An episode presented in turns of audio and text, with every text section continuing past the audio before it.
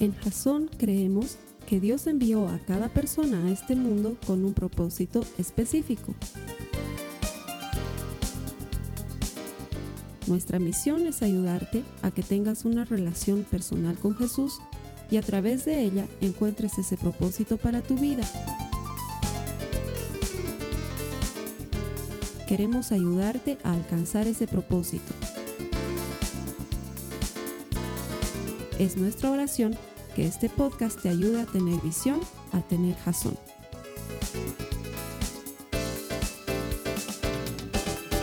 A toda nuestra comunidad de jasonautas conectados a través del internet en literalmente casi cada parte del planeta, les doy la bienvenida. Gracias por conectarse con nosotros. Hemos diseñado este servicio y preparamos las prédicas y las oramos y las pensamos para ayudarte a desarrollar una relación personal con Jesús. Porque estamos convencidos de que todo el que encuentra a Dios encuentra vida.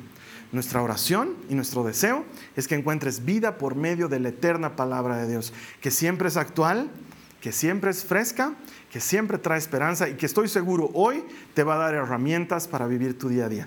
Gracias por conectarte, bienvenido a nuestros servicios. A las personas que me acompañan aquí todas las semanas a predicar, les agradezco infinitamente no solamente su presencia, pero su compromiso con el Señor.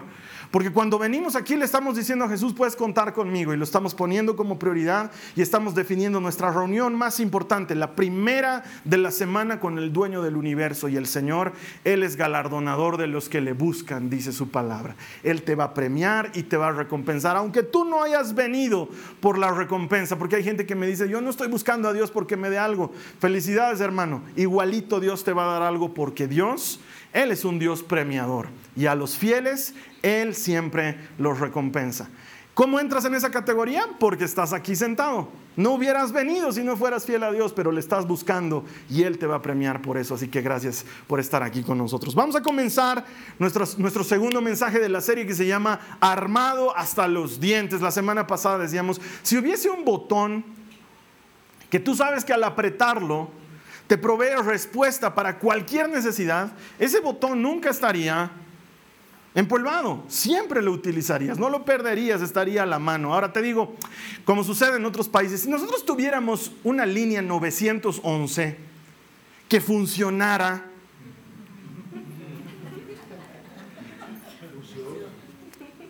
como en las películas, ¿no ve?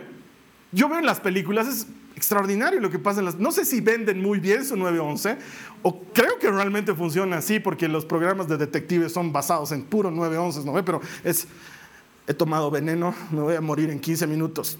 Y dejan ahí, ¿no? Y rastrean la llamada, viven en la 95 de la calle Grace, no sé qué, llegan los policías, le lavan el estómago. Es una maravilla porque la 911 funciona. Si, tuviera, si tú supieras que existe una 911 que sea altamente efectiva, yo estoy seguro que la utilizarías o estaría pendiente en tu mente ante cualquier necesidad o ante cualquier dificultad.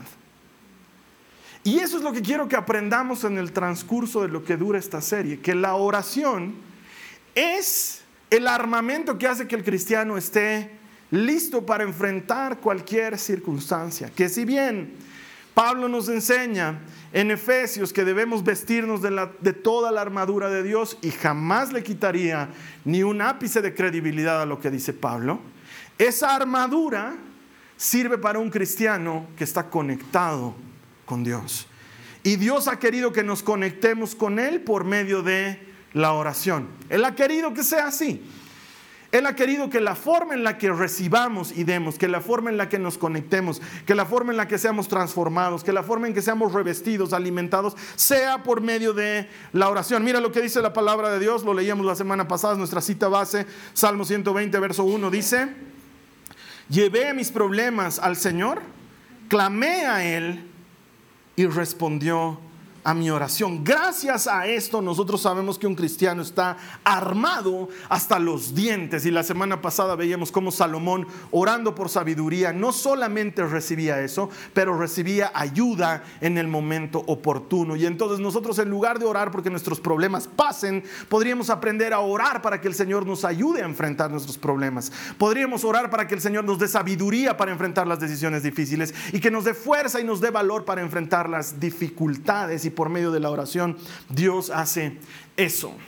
Esta semana vamos a ver, la semana pasada se llamaba sabiduría explosiva. Hoy vamos a ver otra arma relacionada con la oración. Yo le he llamado súplica presurizada. Y vamos a ver a qué se refiere. Pero hablando del 911, esto me hizo recuerdo a una historia que escuchaba hace un tiempo atrás, que dice que llaman al 911 y con desesperación, pero con voz suavita dicen, auxilio, por favor, vengan pronto.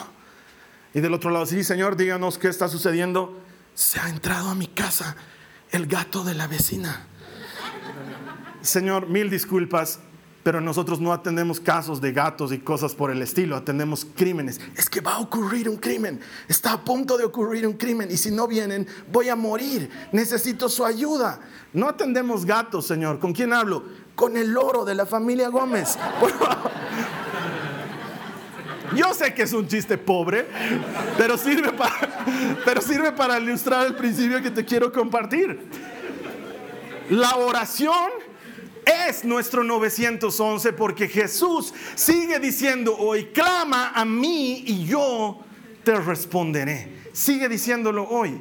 Es nuestro 911. ¿Estás pasando por alguna necesidad o alguna dificultad? Clama a mí, dice el Señor. ¿Estás pasando por incertidumbre o te sientes seco? ¿Ya sientes que no tienes las mismas cosas que sentías por el Señor en un principio? Clama a mí, dice el Señor, y yo te responderé. La oración es nuestro 911. Y si fuera un 911 real el que tú tienes a mano para utilizar en emergencias, ¿lo utilizarías? Bueno, pues tienes la oración. Pero muchos lo vemos como el último recurso o nos da flojera o no sabemos cómo orar o esperamos que alguien más ore por nosotros cuando la arma, perdón, el arma, y vivo de hablar en público, cuando el arma, el arma de la oración nos ha sido entregada de manera individual.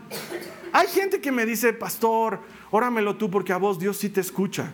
Yo no sé de dónde se sacan esa idea. Dios escucha a todo el que le habla. Es que hay alguien que me va a decir, ¿sabes qué? Es que yo no creo que mi oración pase del techo de mi habitación porque estoy en pecado.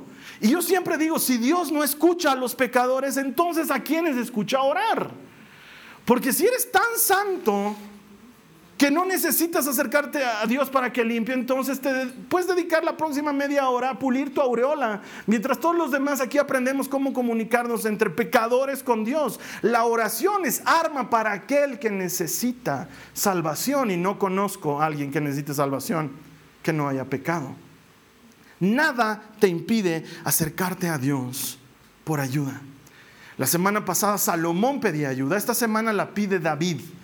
Pero la vamos a leer y quiero que entiendas lo que está pasando. Mira, este salmo lo escribe David, pero los, historiadores, los teólogos que investigan sobre estos temas dicen, curiosamente David lo escribe no en una época en la que haya estado pasando por problemas como otros de sus salmos. Hay salmos que escribe mientras estaba escapando de Saúl, hay salmos que escribe mientras estaba escapando de su hijo Absalón que lo quería matar, pero este salmo no. Este salmo lo escribe en una época de paz en su gobierno. Y sin embargo es un salmo en el que pide ayuda y clama por auxilio. Y siglos más tarde se transformaría en la referencia de lo que sucedió con Jesús en la cruz del Calvario. En este momento David está escribiendo un salmo que no sabe que es una profecía que se cumpliría en el Mesías siglos más tarde. Entonces es una oración de auxilio de David, pero de alguna manera es una súplica de Jesucristo. Acompáñame a leerla. Está en el Salmo 22, los versos 1 al 2. Ahí tienes las notas. Léela conmigo. Dice, Dios mío, Dios mío, ¿por qué me has abandonado? ¿Por qué estás tan lejos cuando gimo por ayuda? Cada día clamo a ti, mi Dios, pero no respondes. Cada noche levanto mi voz, pero no encuentro alivio. ¿No te has sentido así en alguna circunstancia de tu vida en la que oras y parece que Dios no estuviera? En la que repites palabras y es como que nadie las estuviera escuchando. Y me gustaría decirte, David se sintió así, pero te puedo decir algo más pesado todavía. Jesús se sintió así. Jesús clavado en la cruz del Calvario grita con todo lo que le queda en sus pulmones, Dios mío, ¿por qué me has abandonado? Y la gente se burla y dice, ahí está pues, el que tanto confiaba en Dios. Ahí está pues el que podía botar el templo y reconstruirlo. Ahí está pues el que daba comer con panes y peces. Ahí está. Y ahora está clamando por ayuda. A ver si viene Elías a rescatarlo. Es lo que decían los que escuchaban lo que Jesús decía. ¿No te ha pasado así? ¿No has sentido que las circunstancias están hasta el cuello y pides por ayuda a Dios y parece que no te escuchara? Y de paso alguien te dice, ahí está tu Dios, ahí está lo que tanto confiabas, ahí está. Y tú tienes, tienes ambas luchas. Primero la lucha de, mira, no, con mi Dios no te metas porque... Y por otro lado, ya pues Señor, me estás haciendo quedar mal porque por Dios no me escuchas. Parece que no estuvieras aquí. Lo he visto en la cama de un enfermo, orando hasta las lágrimas y ver que el enfermo muera. Lo he visto en situaciones desesperadas, con gente necesitando ayuda en extremo, y luego de haber orado salir de esa casa con esa sensación de no sé si les he ayudado en algo, no sé si he podido servirles de alguna manera. Y no falta el que viene y te dice, ahí está pues lo que tanto oras, ahí está lo que tanto confías en Dios. Y sin embargo, quiero que tengas la certeza, Dios está escuchando esa oración. Él está atento a tu súplica. Él no la deja pasar de lado. El silencio de Dios no significa ausencia de Dios. El silencio de Dios no significa ausencia de Dios. Él está obrando en tu favor. En ese momento no lo entiendes, en ese momento no lo sabes, pero Él no ha dejado de atender tu súplica. Muchas veces me ha tocado estar en un hospital escuchando cómo la gente está pasando por necesidad y oramos por el enfermo y en eso nos interrumpen porque el médico está entrando, la enfermera está entrando, entran y nos ven orando y algunos con respeto esperan a que terminemos de orar, otros empiezan a hacer su trabajo sobre nosotros mientras estamos orando. Y más de una vez he recibido la palmadita de un médico que me dice, hemos hecho todo lo que se puede, solamente queda que sigan orando. Como si fuera, solo queda. ¿No? O sea, no queda otra ya, pues ni modo, oren. Ya, eso es lo que queda. Hemos hecho todo nosotros. Ya solo queda que oren. Yo me imagino a Dios mirando esa situación y diciendo, pucha, ahora sí que están fundidos, porque yo no les voy a responder. Esto se fundió aquí. No sucede jamás de esa manera. Dios escucha atento a la oración de aquella persona que confía en Él y tú y yo podemos suplicarle con insistencia. La semana pasada aprendíamos tres cosas que vamos a repasar esta semana y las vamos a seguir repasando hasta que termine la serie. Nosotros oramos primero porque cuando oramos construimos una relación con Dios. No estamos orando necesariamente por una respuesta, y esto necesito que lo entiendas de primeras. No oramos para que Dios nos responda en ese momento, aunque quisiéramos. No oramos para que Dios solucione nuestros problemas, aunque quisiéramos. Oramos primero, tienes que tener claro el objetivo, oramos para conectarnos con Dios. Nuestro fin principal al hacer oración es tener comunión con el que todo lo puede. Si tú tuvieras un amigo de influencia en el gobierno y necesitaras una mano con algo que estás haciendo en un trámite estatal, ¿no buscarías ayuda de ese amigo? Tendrías que hacerlo. Y qué pena es cuando ese amigo es un amigo lejano o alguien a quien no hablas hace mucho tiempo y no te queda otra que primero bailarle un poquito, ¿no? Hola fulano, ¿cómo has estado? ¿Qué es de la sutanita? ¿Todo bien en casa? ¿A qué te acuerdas en la promo lo que hacía así? Oye, por cierto, necesito que me des una manito en. No te queda otra, ¿no es cierto? Porque sería muy distinto que sea tu amigo de todos los días. Ese amigo con el que te ves los lunes para jugar paleta en la noche. Luego los martes se reúnen en el grupo de matrimonios al que asisten juntos con sus parejas. Los miércoles se ven puntualmente en el club de la pelea ya no gritan. Ah, no hay eso. Los jueves salen a atender necesitados porque trabajan en eso. Los viernes van y juegan en la noche Piccionario, se van al cine juntos.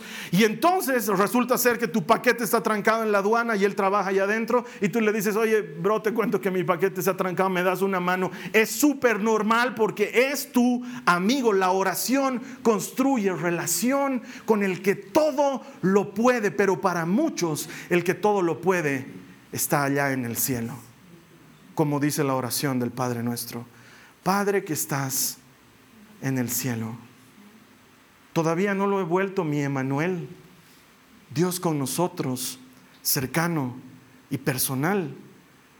La oración no busca solucionar problemas, la oración busca conectarse con el que todo lo puede.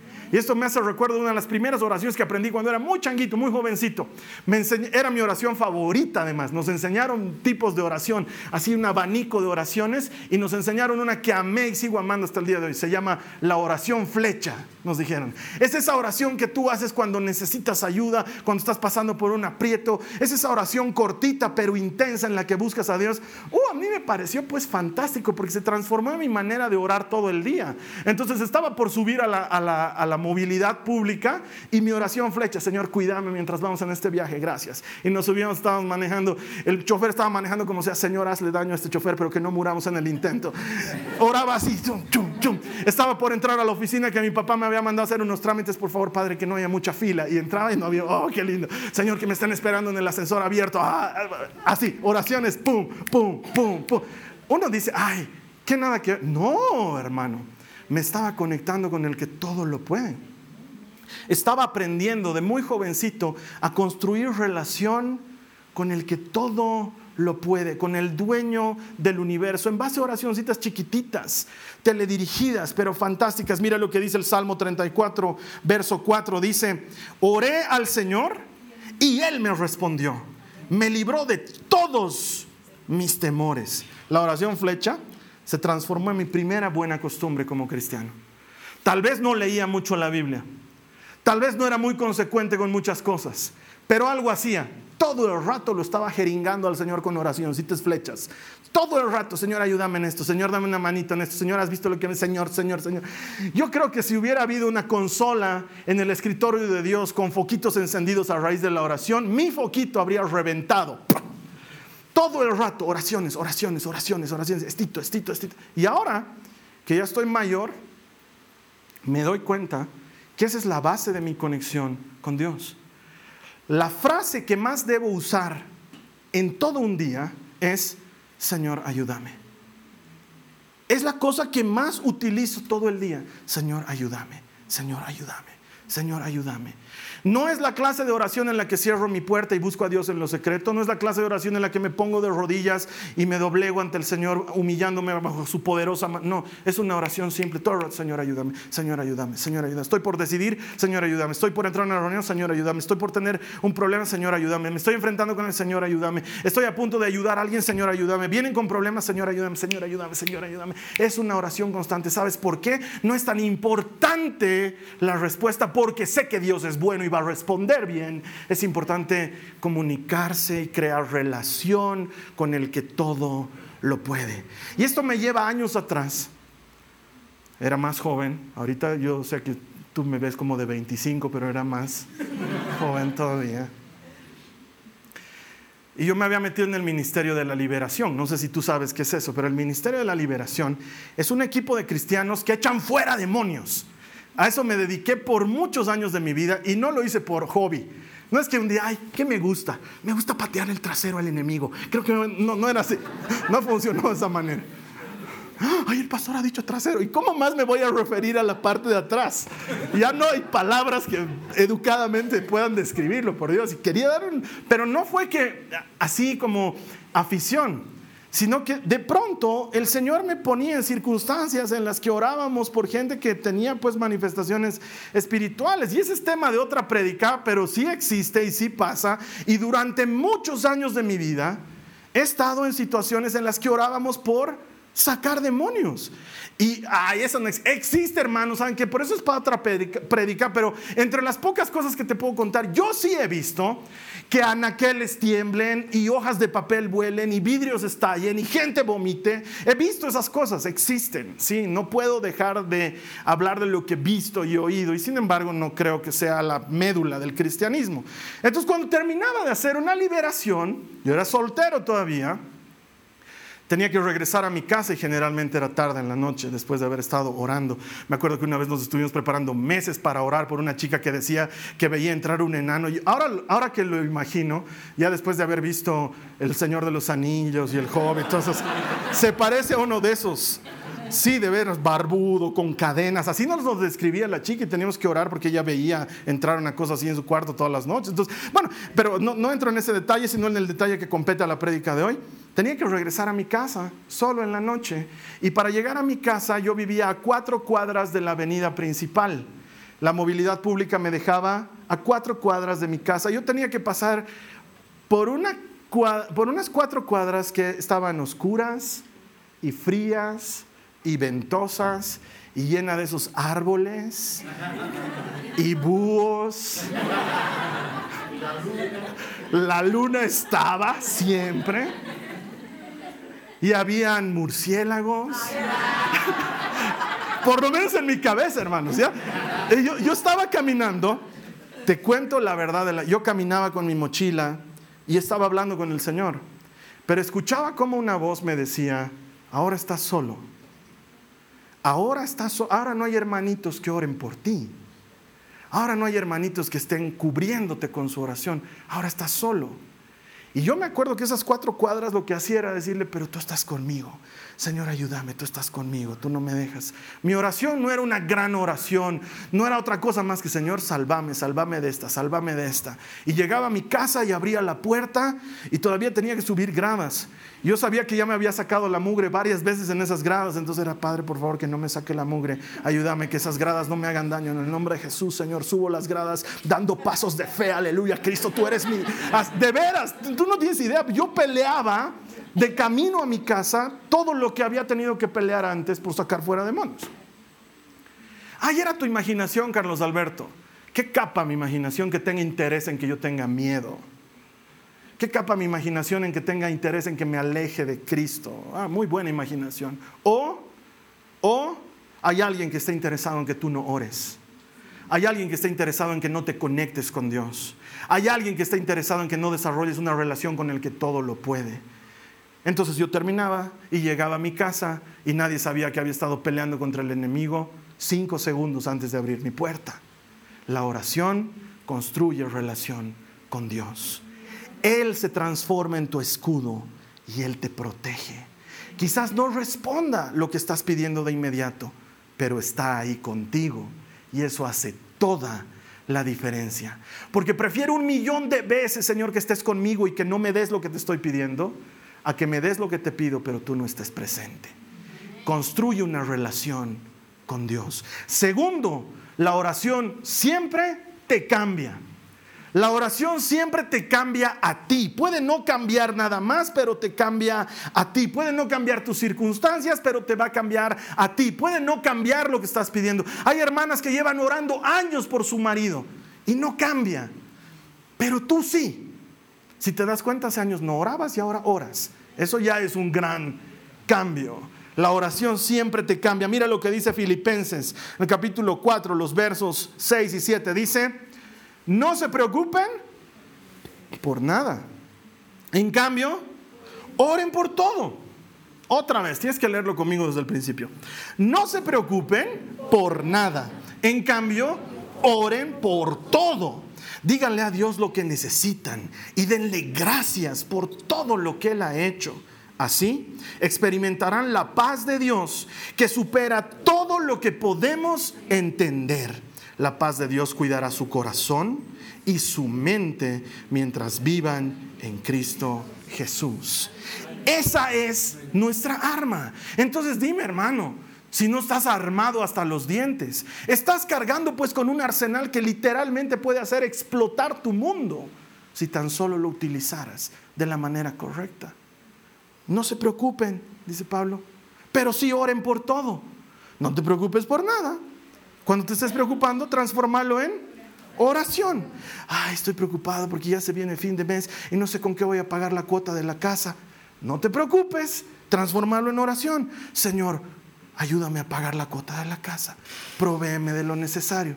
Ay, estoy preocupado porque mi hijo se tiene que ir a estudiar al exterior y no sé cómo va a ser. Él es tan dependiente, no lo hemos entrenado para la vida. No te preocupes, transfórmalo en una oración. Señor, ayúdale a mi hijo a que adquiera madurez. Acompáñalo en su viaje. Haz tú por él lo que yo no voy a poder hacer por él. Está tú con él cuando yo no puedo estar con él. Transforma tu preocupación en oración. Ay, me he sentido una bolita. Ay, no sé qué será. Ay, tal vez estoy enfermo. No te preocupes por nada, ora por todo. Señor, te entrego la bola en el nombre de Jesús.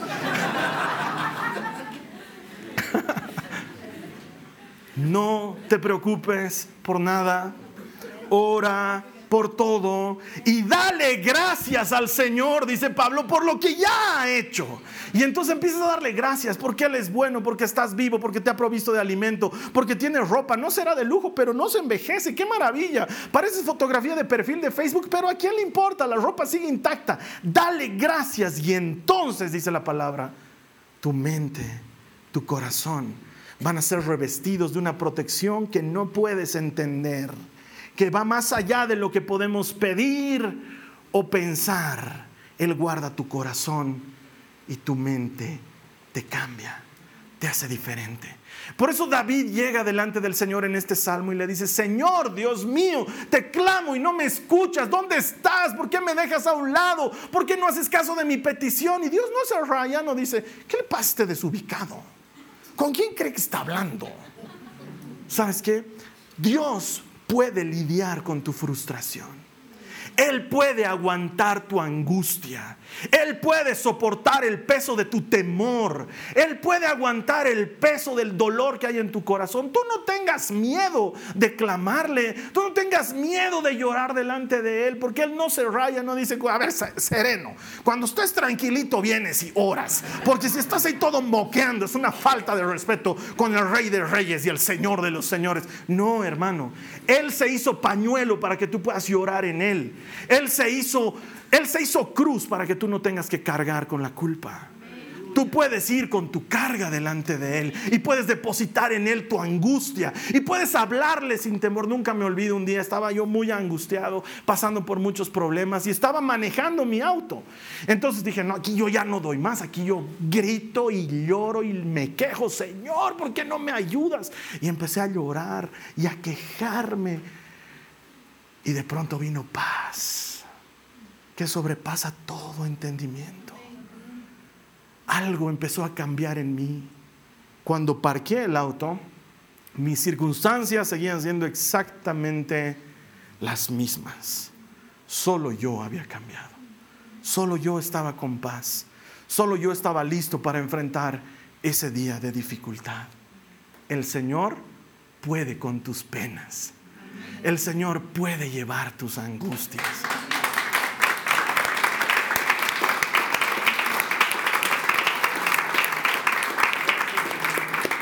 Por eso puedes estar seguro que cuando hablas con Él no solamente te conectas con el dueño del mundo, pero además estás haciendo lo que tienes que hacer. Porque lo que se necesita para tus circunstancias, hermana, hermano, es un nuevo tú. Eso es lo que se necesita. Lo que tus circunstancias están necesitando es un nuevo tú alguien diferente para enfrentar esas circunstancias. Y entonces tus quejas se transforman en alabanzas. Cuando te das cuenta que Dios modifica lo que hay dentro de ti. Porque siempre va a suceder esto. Dios está más interesado en darte algo que te modifique y te cambie antes que darte algo para tu gusto. El primero quiere trabajar en ti antes de trabajar por ti. Él quiere hacer algo en ti antes de darte algo. Por eso Él trabaja en nosotros. Y por eso a veces aguantamos. A veces la situación se extiende y uno dice, ¿por qué sigo en este problema? Porque Dios está trabajando en ti. Y está trabajando en cambiarte. Y en lugar de apartarte de Dios y decir, no, esto no está funcionando, yo ya no oro, al contrario, deberías apegarte más a Él y dejar que su agua transformadora de la oración te limpie. Un cristiano está armado hasta los dientes mundo agarrate, estás en problemas porque salgo de aquí lleno de municiones y mi súplica es como una bala presurizada. Va a dar en el centro y Dios la va a escuchar. Él escucha cuando oramos. Y lo tercero, decíamos, primero construye relación, segundo te cambia y tercero te prepara. La oración siempre te prepara. La oración te alista. Estás atrapado en alguna situación, la oración te prepara para esa situación. Quizás tomará un tiempo que vas a estar atrapado. Quizás te toca unos buenos meses más ahí en esa circunstancia. Sin oración no podrías salir de ella, pero con oración estás listo para enfrentar lo que viene. Y esto me hace recuerdo al dueño de este salmo, que si bien David es el que escribe, Dios mío, Dios mío, ¿por qué me has abandonado? Es Jesús el dueño del salmo, el que en la cruz se siente abandonado, el que horas antes no quería enfrentar esto, porque temía el dolor, porque temía el sufrimiento y en el huerto de Getsemaní se pone a orar, se conecta con el que todo lo puede y habla y le dice, Padre, si es posible que pase esta copa sin que yo la beba, pero que se haga lo que tú quieres, no lo que yo quiero. Y la oración lo cambia también a él, pero también estaba haciendo algo por él, lo estaba preparando. Minutos antes había hablado con sus discípulos y les dice, tengo una tristeza de muerte. Eh, ¿Alguna vez has sentido esta tristeza? Estar tan angustiado que nada tiene sentido. Así estaba Jesús y les dice a sus discípulos, siento una tristeza de muerte. Acompáñenme, por favor, acompáñenme a orar. Se va un poquito más adelante, los deja orando y se duermen. Jesús vuelve y los encuentra dormidos. Y les dice, por favor, oren. Estoy mal, estoy triste, necesito ayuda. Oren conmigo. Es como que tú le pidieras a alguien que ore por ti y esa persona se duerma, no le importe que estás pasando por una necesidad. Cuando alguien viene y me dice, Carlos, por favor, ora por mí, yo no digo, ah, sí, va a estar orando, tranqui, Sí, sí, bueno. Claro que oras por eso. Los discípulos se duermen. Jesús va, ora de nuevo. Dice que derrama densas gotas de sangre. Vuelve y los encuentra otra vez dormidos. Ya no los molesta, pues. Ya para qué les digo nada. Se va y ora solo por una tercera vez. Y la oración te cambia y la oración te prepara. Y el hombre que estaba temeroso, angustiado, deprimido y sangrando de estrés, es el que dice lo que dice a continuación en Mateo 26, los versos 45 al 46. Luego se acercó a sus discípulos y les dijo, adelante, duerman y descansen. Pero miren, ha llegado la hora y el Hijo del Hombre es traicionado y entregado en manos de pecadores. Levántense, vamos, miren, el que me traiciona ya está aquí. El mismo hombre que hace un momento está hundido en su tristeza, ahora está lleno de coraje. Muchachos, levántense, viene el que me entrega, vamos. Y se pone de pie y enfrenta las circunstancias. ¿Cómo lo hace? Porque la oración te prepara para la dificultad. La oración te prepara para el momento difícil. La oración te prepara para el golpe. La oración te prepara. Hay gente que me dice, no sé cómo voy a enfrentar esto. Ora, hermano, y lo vas a poder enfrentar. Me ha tocado con gente que está entrando a un quirófano, que están muertos de miedo y vamos y oramos y terminamos de orar y me dicen, Carlos Alberto, estoy listo, que me operen. Y entran a la sala de operaciones completamente preparados. La oración te prepara. No sé cómo voy a darle esta noticia a esta persona, es muy difícil. Ora, la oración te prepara y tú puedes dar esa noticia. No sé cómo voy a enfrentar esta separación. Sé que si entro ahí a hablar con el abogado y la veo a mi esposa y sé que me voy a quebrar y no puedo. Ora y el Señor te prepara y tú entras y haces lo que tienes que hacer. Así como Jesús, preparado después de orar, dice, que venga. Sé lo que se viene, estoy listo. Vamos a enfrentarlo. La oración te prepara. La oración construye relación, la oración te cambia y la oración te prepara. Y podemos suplicarle a Dios por ayuda. Pasar de temor y angustia a decisión y coraje. Pasar de inseguridad a confianza en el que todo lo puede.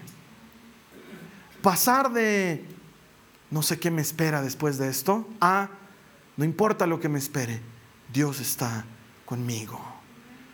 Él te prepara. Hermanos, la oración suplicante es un verdadero clamor. Porque si hay algo que si hay algo que hace que el estómago de Cristo dé una vuelta y se indisponga, es la oración tibia, mediocre. Esa oración obligada, esa oración insípida hace que Jesús se indisponga. ¿Cómo lo sabes, Carlos Alberto? Lo dice en Apocalipsis. Los tibios me indisponen, me da ganas de náuseas. Y muchos de nosotros mal usamos la oración en lugar de utilizarla como la arma poderosa que es y que mi súplica rompa el cielo y llegue a Dios y detenga el sol.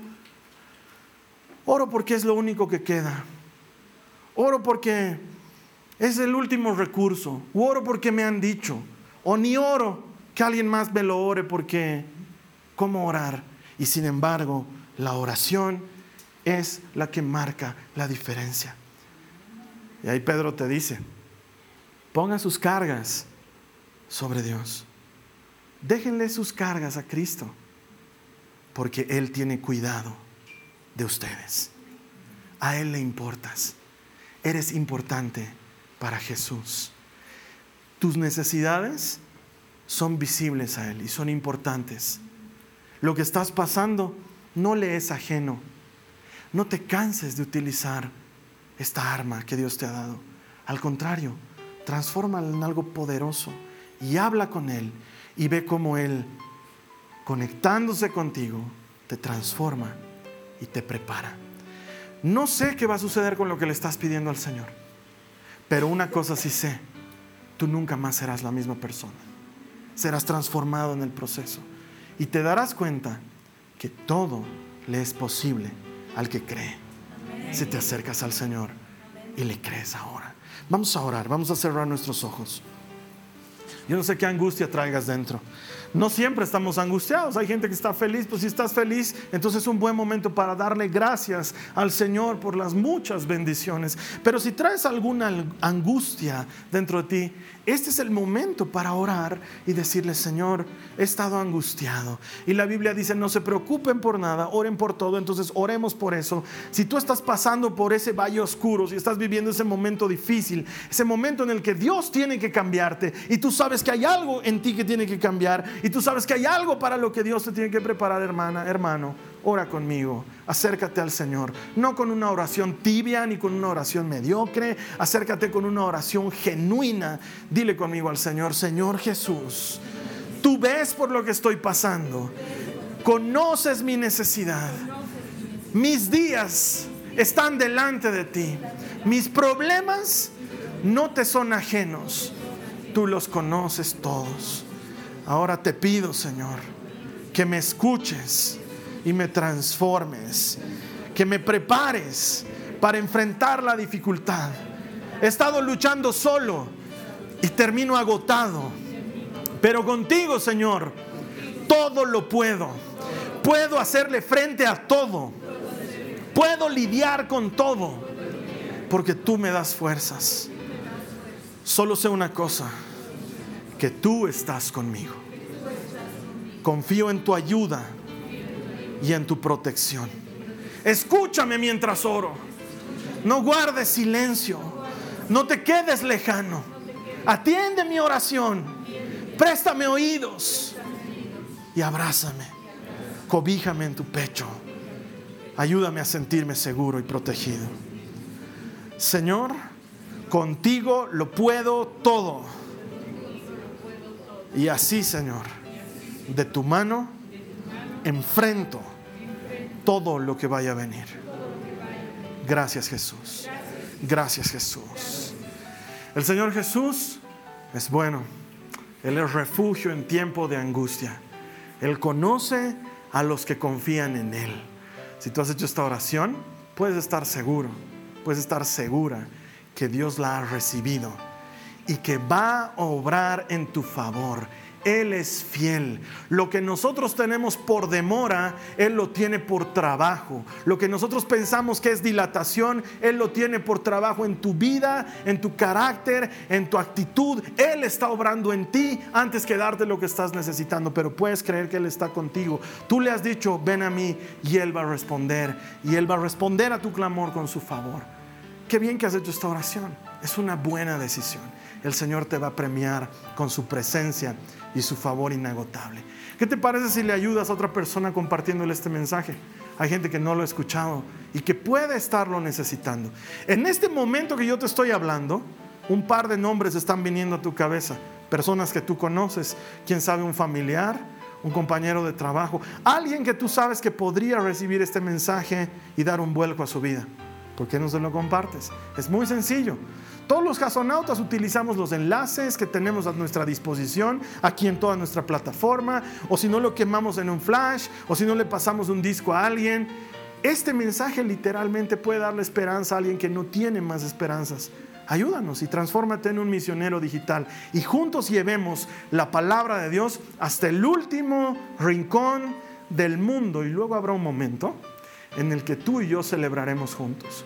El Señor está preparando una gran cena para todos los que le hemos recibido. Se llaman las bodas del Cordero.